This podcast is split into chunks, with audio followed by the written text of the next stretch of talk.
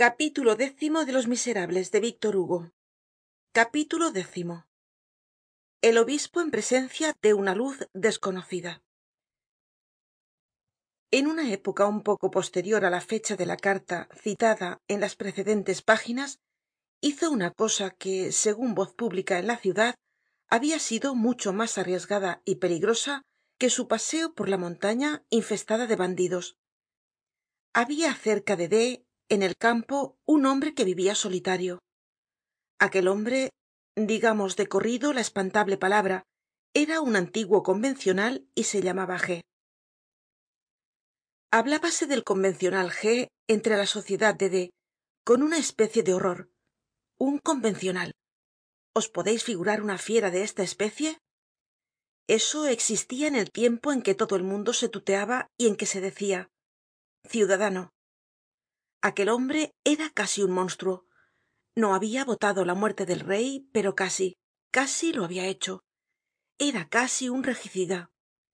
Habia sido terrible. Cómo á la vuelta de los príncipes legítimos no se habia llevado á aquel hombre ante un tribunal prevostal no se le habria cortado la cabeza es cierto. Es menester usar de clemencia. Bueno pero á lo menos un destierro perpétuo un ejemplar en fin etc etc era un ateo de los de antaño como toda la gente de entonces. Habladuría de gansos acerca del buitre. Era en realidad un buitre g sí sí se le juzgaba por lo que habia de huraño en su soledad. No habiendo votado la muerte del rey no habia sido comprendido en los decretos de destierro y habia podido permanecer en francia habitaba á tres cuartos de hora de la ciudad lejos de toda vivienda separado de todo camino. No sé qué retiro perdido en un valle semisalvaje. Tenia allí decian una especie de campo un agujero una madriguera. Ni un vecino ni siquiera transeuntes desde que vivia en aquel valle el sendero que á él conducia se habia cubierto de yerba hablábase de aquel sitio como de la casa del verdugo sin embargo el obispo pensaba y de cuando en cuando mirando al horizonte hacia el sitio en que un grupo de árboles señalaba el valle del anciano convencional se decia hay allí un alma que está sola y en el fondo de su pensamiento añadia yo debia hacerle una visita pero confesémoslo esta idea á primera vista muy natural se le presentaba despues de un momento de reflexion como estraña imposible y casi repugnante.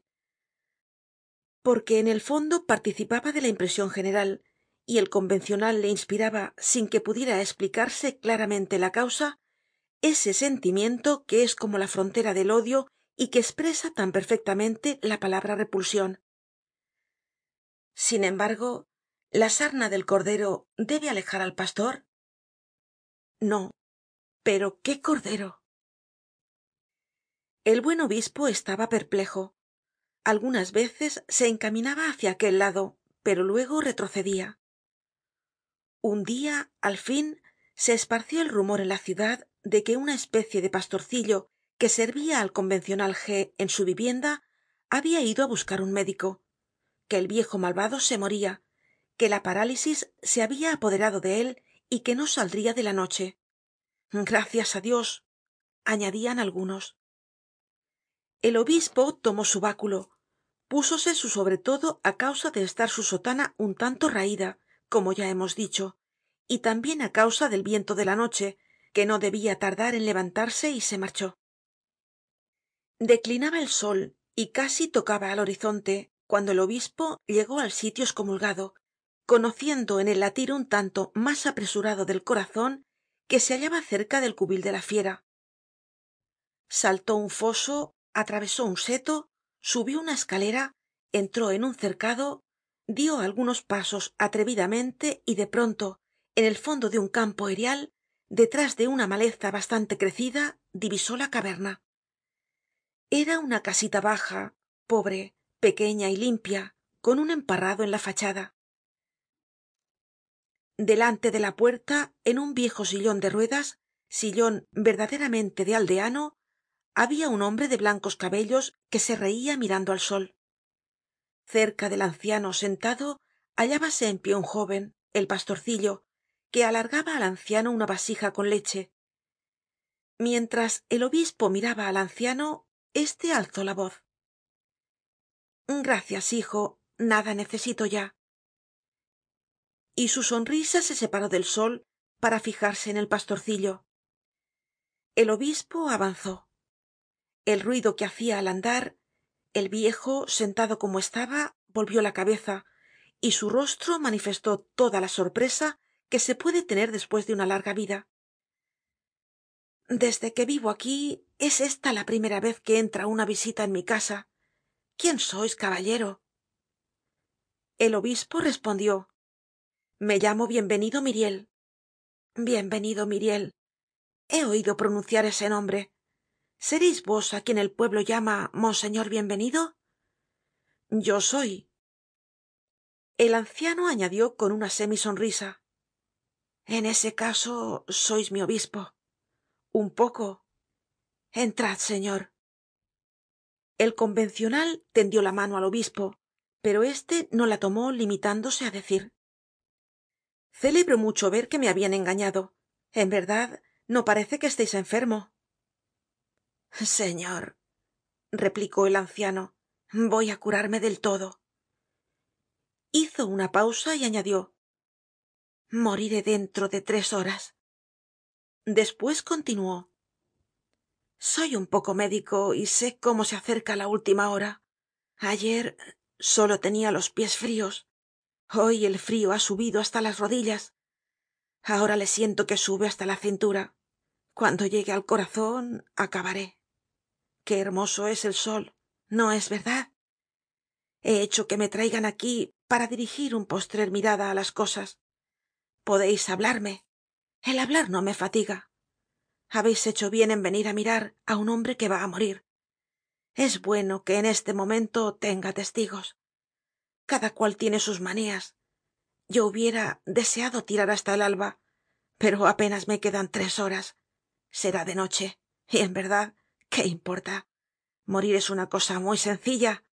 No se necesita la mañana para esto. Sea moriré de noche. El anciano se volvió hácia el pastor. Vete á acostar le dijo. Has velado toda la última noche. Debes estar cansado el joven entró en la cabaña. El anciano le siguió con la vista y añadió como hablando consigo mismo. Mientras que él duerme moriré. Los dos sueños pueden hacer buena vecindad. El obispo no estaba conmovido como parece que debiera estarlo. No creia sentir á dios en aquella manera de morir. Lo diremos todo porque las pequeñas contradicciones de los corazones grandes deben ser indicadas como las demás.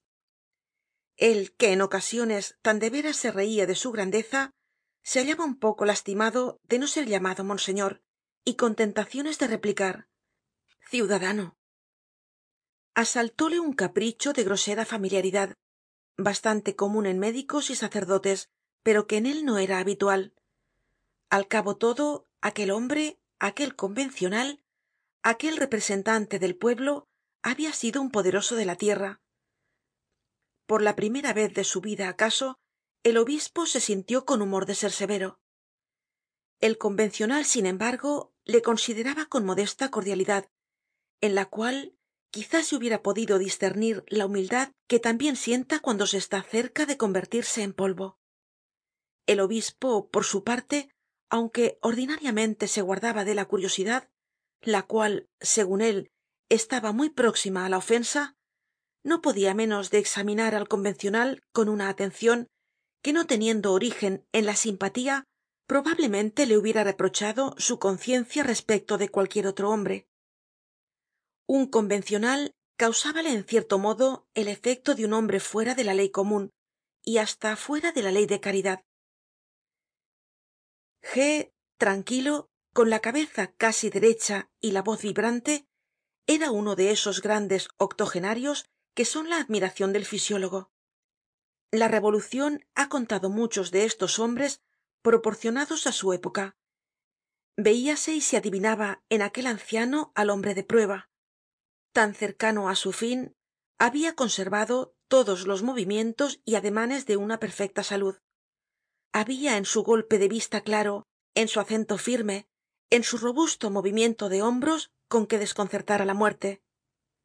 Azrael el ángel mahometano del sepulcro hubiérase vuelto atrás y creido que se engañaba de puerta. G parecia morir porque queria habia libertad en su agonía. Solo las piernas estaban inmóviles.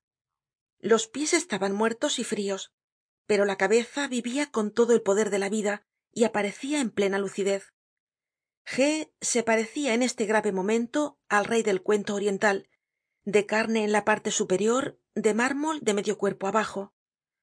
Habia allí una piedra. El obispo se sentó en ella.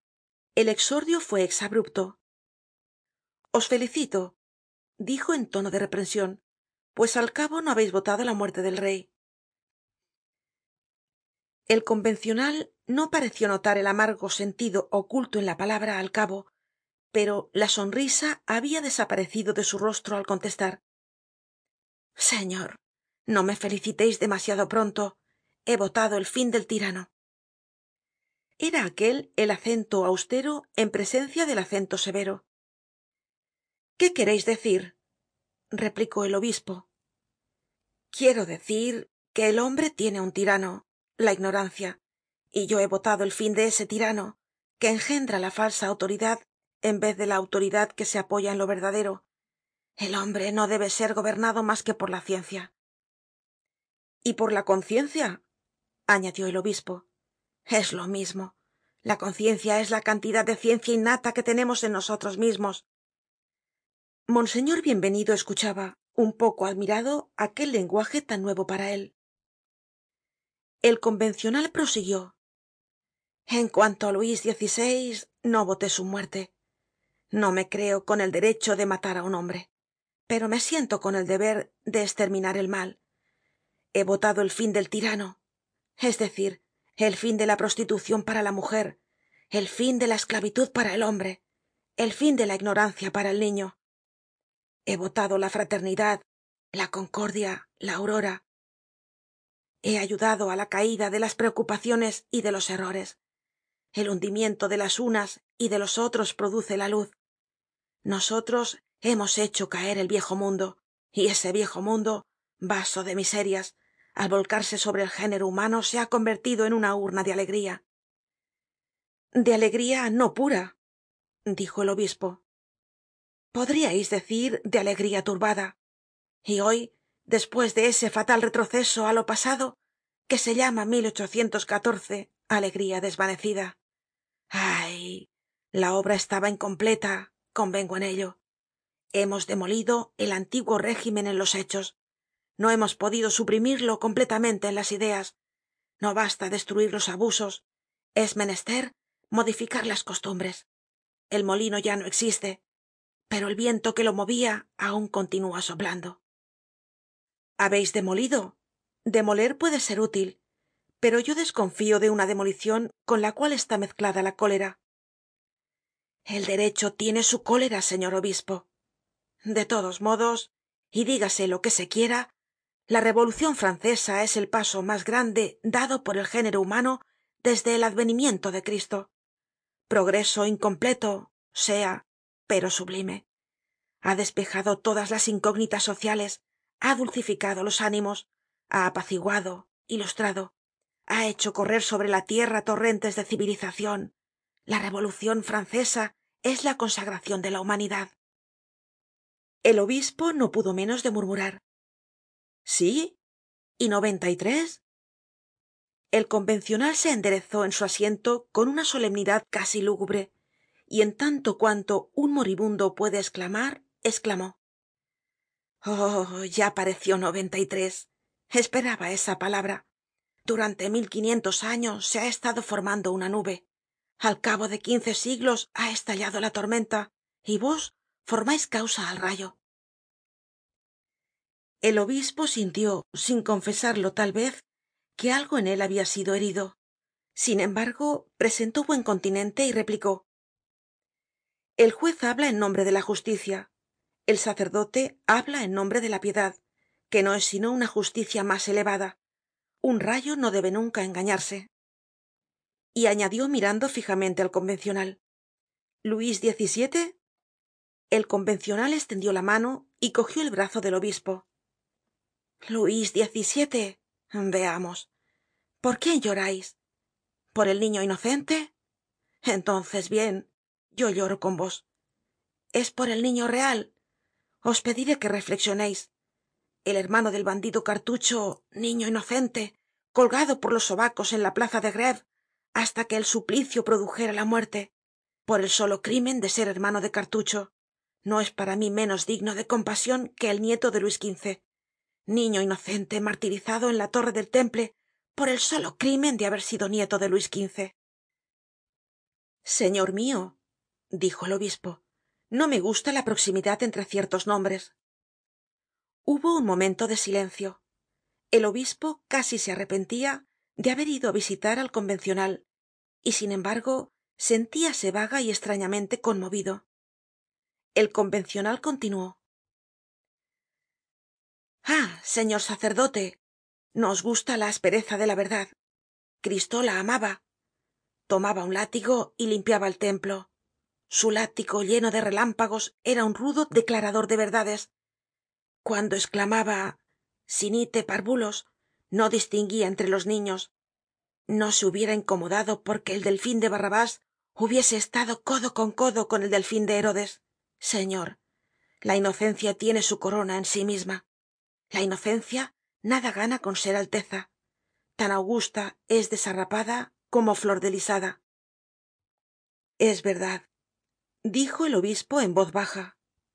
Insisto continuó el convencional habeis nombrado á luis xvii entendámonos.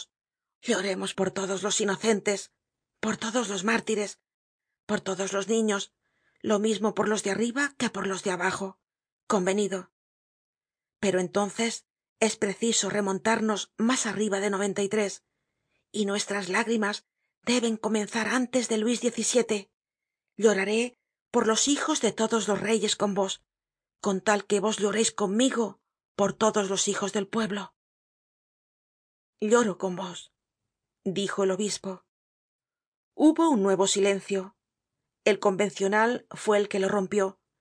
Se levantó apoyándose sobre un brazo cogió entre el pulgar y el índice replegado un poco de su mejilla como se hace maquinalmente cuando se interroga y cuando se juzga é interpeló al obispo con una mirada llena de todas las agonías de la agonía fue aquello casi una esplosion hace mucho que el pueblo padece y luego no es esto solo.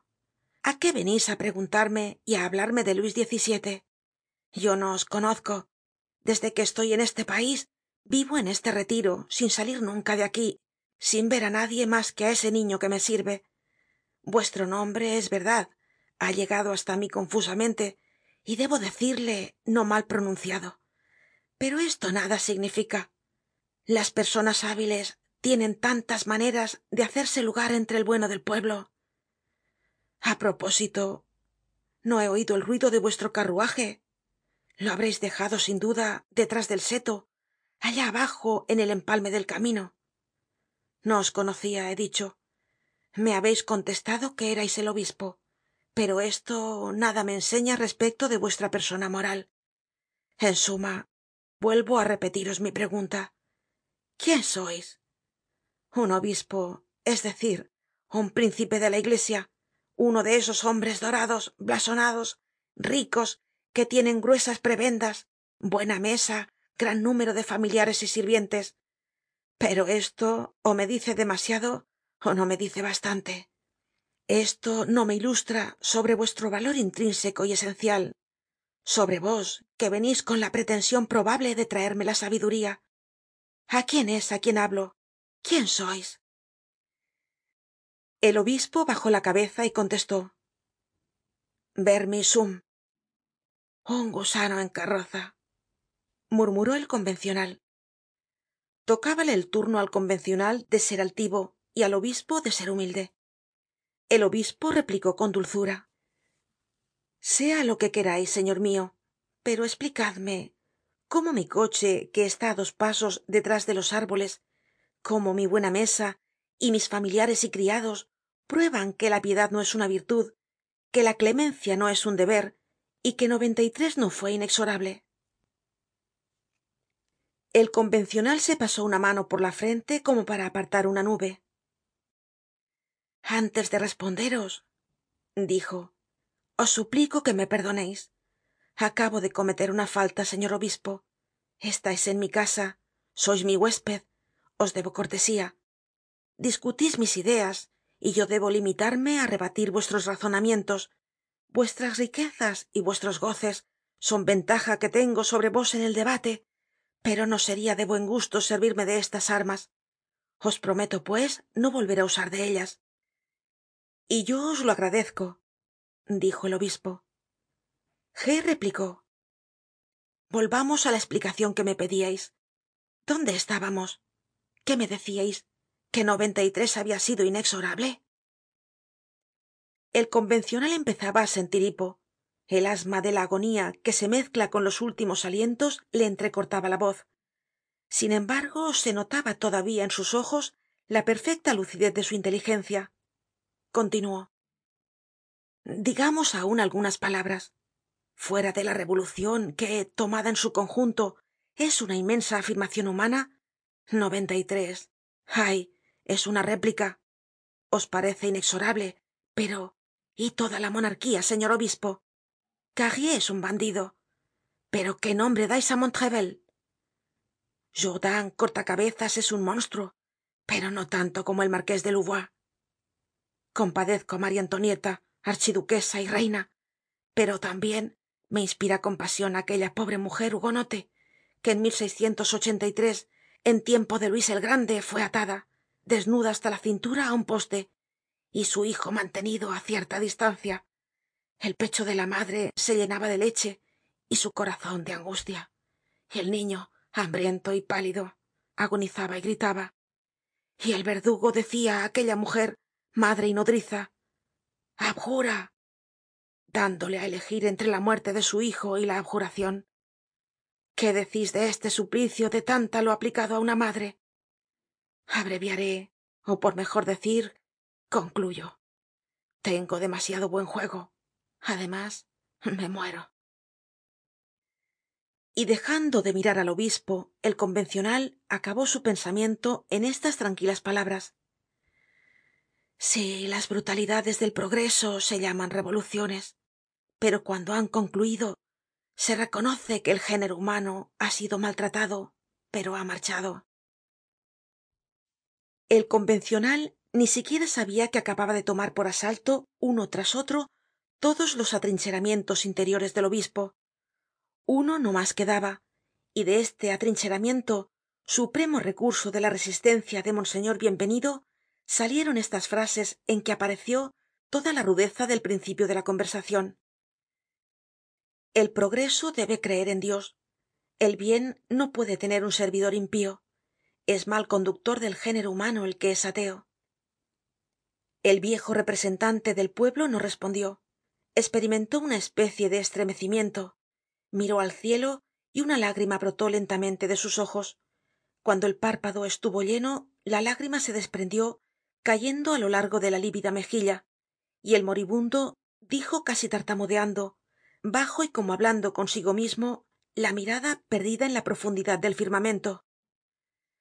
Oh tú oh ideal tú solo existes el obispo esperimentó como una especie de inesplicable conmocion hubo una pausa.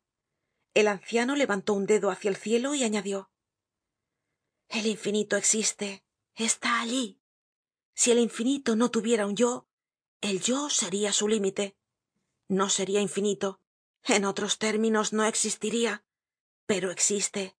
Luego hay un yo. Este yo del infinito es dios. El moribundo habia pronunciado estas últimas palabras en voz alta y con el estremecimiento del éxtasis como si viese á alguien cuando concluyó de hablar sus ojos se cerraron. Aquel esfuerzo le habia rematado. Era evidente que habia vivido en un minuto las pocas horas que le quedaban. Lo que acababa de decir le habia aproximado á la muerte. El instante supremo se acercaba. El obispo lo comprendió. El tiempo apremiaba. Habia ido allí como sacerdote. De la estremada frialdad habia pasado por grados á una estremada emocion miró aquellos ojos cerrados. Tomó aquella mano vieja arrugada y helada y se inclinó hácia el moribundo. Esta hora dijo es la hora de dios. No creeis que seria sensible que nos hubiésemos encontrado en vano el convencional abrió los ojos. Una gravedad en que habia algo de sombra se pintó en su semblante. Señor obispo dijo con una lentitud que acaso mas provenia de la dignidad del alma que del desfallecimiento de las fuerzas físicas. He pasado mi vida en la meditacion en el estudio y en la contemplacion tenia sesenta años cuando mi país me llamó y me ordenó que me mezclara en sus asuntos. Obedecí. Habia abusos. Los combatí. Habia tiranías. Las destruí habia derechos y principios. Proclamé los unos y confesé los otros. El territorio estaba invadido. Lo defendí. La francia estaba amenazada. Le ofrecí mi pecho. No era rico y soy pobre. He sido uno de los dueños del estado. Las cajas del banco estaban llenas de plata y oro hasta tal punto que fue necesario apuntalar las paredes casi próximas á hendirse con el peso de los metales preciosos y entre tanto yo comia en la calle del árbol seco á razon de veintidos sueldos por cubierto. He socorrido á los oprimidos he aliviado á los que padecian he desgarrado la sábana del altar pero ha sido para vendar las heridas de la patria. He sostenido siempre la marcha progresiva del género humano hacia la luz y he resistido algunas veces los progresos crueles. En ocasiones he protegido á mis propios adversarios vuestros amigos. Hay en peteghem en flandes en el sitio mismo en que los reyes nerovingios tenian su palacio de verano un convento de urbanistas la abadía de santa clara de beaulieu á la cual salvé en he cumplido mi deber segun mis fuerzas y he hecho el bien que he podido. A pesar de esto he sido llevado y traido perseguido calumniado ridiculizado escarnecido maldito y proscrito. Ya desde hace muchos años a pesar de mis cabellos blancos siento y conozco que muchas personas creen tener sobre mí el derecho de despreciarme. Para la pobre turba ignorante mi cara es la de un condenado y acepto sin odiar á nadie el aislamiento del odio al presente tengo ochenta y seis años y voy á morir. Qué es lo que venís á pedirme el amigo dijo el obispo os pide que estrecheis su mano. El sacerdote os da su bendicion cuando el obispo levantó la cabeza el rostro del convencional habia tomado un tinte verdaderamente augusto. Acababa de espirar el obispo volvió á su casa profundamente absorto no se sabe en qué pensamientos y pasó toda la noche en oracion desde aquel momento redobló su ternura y su fraternidad para con los pobres y con los que padecen. Toda alusion á aquel viejo malvado de g le hacia caer en una profunda y singular meditacion nadie podria decir que el paso de aquel espíritu ante el suyo y el reflejo de aquella gran conciencia sobre su conciencia no habia influido algo en su proximidad á la perfeccion aquella visita pastoral fue naturalmente ocasion de murmuraciones y hablillas en los círculos de la ciudad. Es acaso el sitio de un obispo la cabecera de tal moribundo evidentemente allí no se podia aguardar ninguna conversion todos esos revolucionarios son relapsos. Y entonces para qué ir qué tenia que hacer allí preciso es que tuviera gran curiosidad de ver cómo se llevaba un alma el diablo